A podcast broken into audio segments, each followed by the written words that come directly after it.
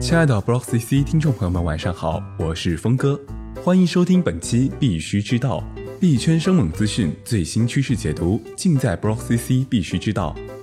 本栏目由能盯盘的币圈头条 APP 蜜蜂茶独家制作播出。本周市值前两百币种中，一百七十六涨，二十四跌，上涨币种占比高达百分之八十八。一周内，EXY 币价上涨近二十倍，占据涨幅榜第一。位居其后的还有翻了一倍多的 AX 和 MOC。跳水榜前三分别是下跌百分之十八点二三的 SALT。下跌百分之十二点四六的 APL 和下跌百分之九点三九的 GRIN，比特币本周上涨百分之八点二，现报价二点六六八九万元；以太坊上涨百分之十八点九五，重回市值第二位置，现报价九百九十点一八元；追波币上涨百分之三点五八，现报价二点二二八零元。具体行情数据请查看音频配图，欢迎扫码下载蜜蜂茶 APP。首先，我们还是来分析下市场整体行情。上期我们说到加密货币市场的几个复苏迹象，这周市场行情也延续了上周向好的趋势。从恐慌指数上看，当前市场遥遥摆开上周的恐慌情绪，贪婪指数趋增，投资者的市场信心逐步恢复。预计短期内加密货币市场资金流动将会活跃起来。近七天。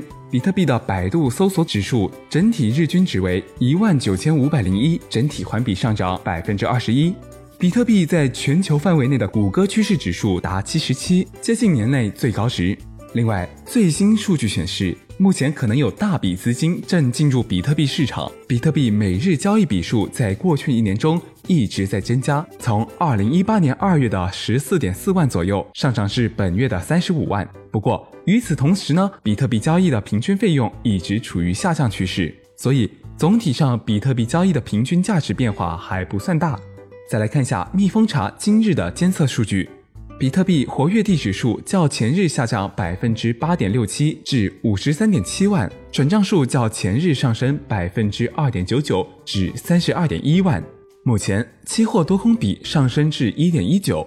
我们可以看到，比特币链上数据稳步上升，同时市场总体流量复苏，短期预计会延续上升。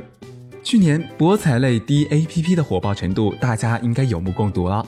不过最新数据发现。博彩类 DAPP 现状惨淡，日活过千的仅占百分之五。当然，这也不算什么稀奇的反转戏路，毕竟博彩类游戏玩法单一，难以维持用户参与的热情。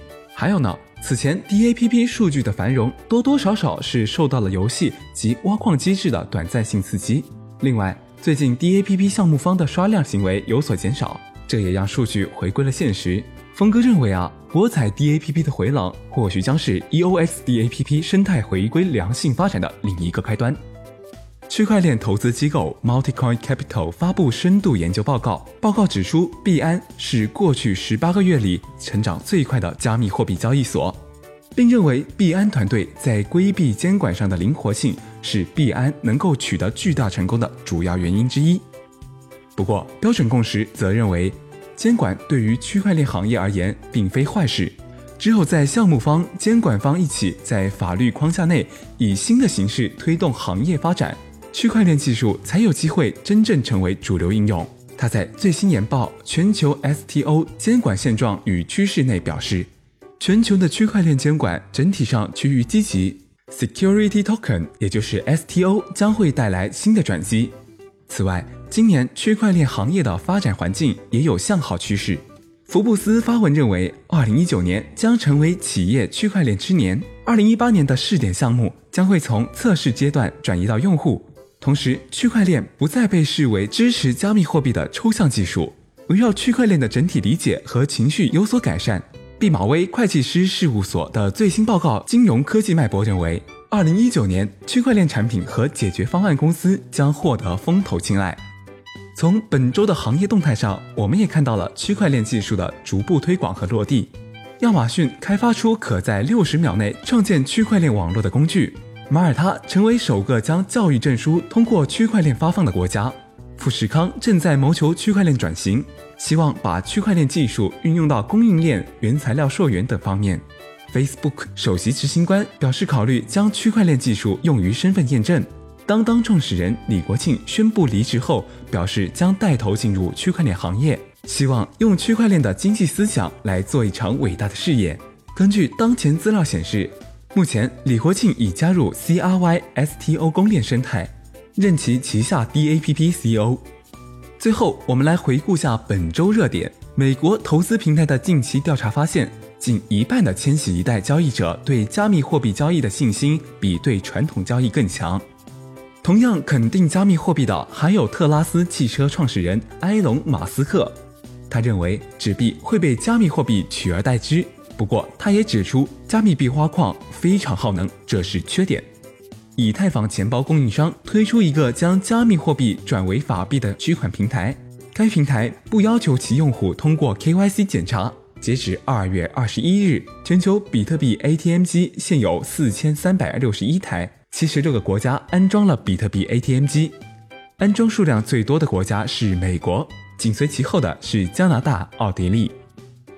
谷歌的 iOS 键盘现已添加比特币符号 B，这一点被视为比特币进一步得到世界认可的表现。币圈生猛资讯，最新趋势解读，尽在 BlockCC 必须知道。登录 BlockCC 官方网站 block 点 cc，了解更多资讯。今天的节目到此结束了，感谢收听，我们下周同一时间再见。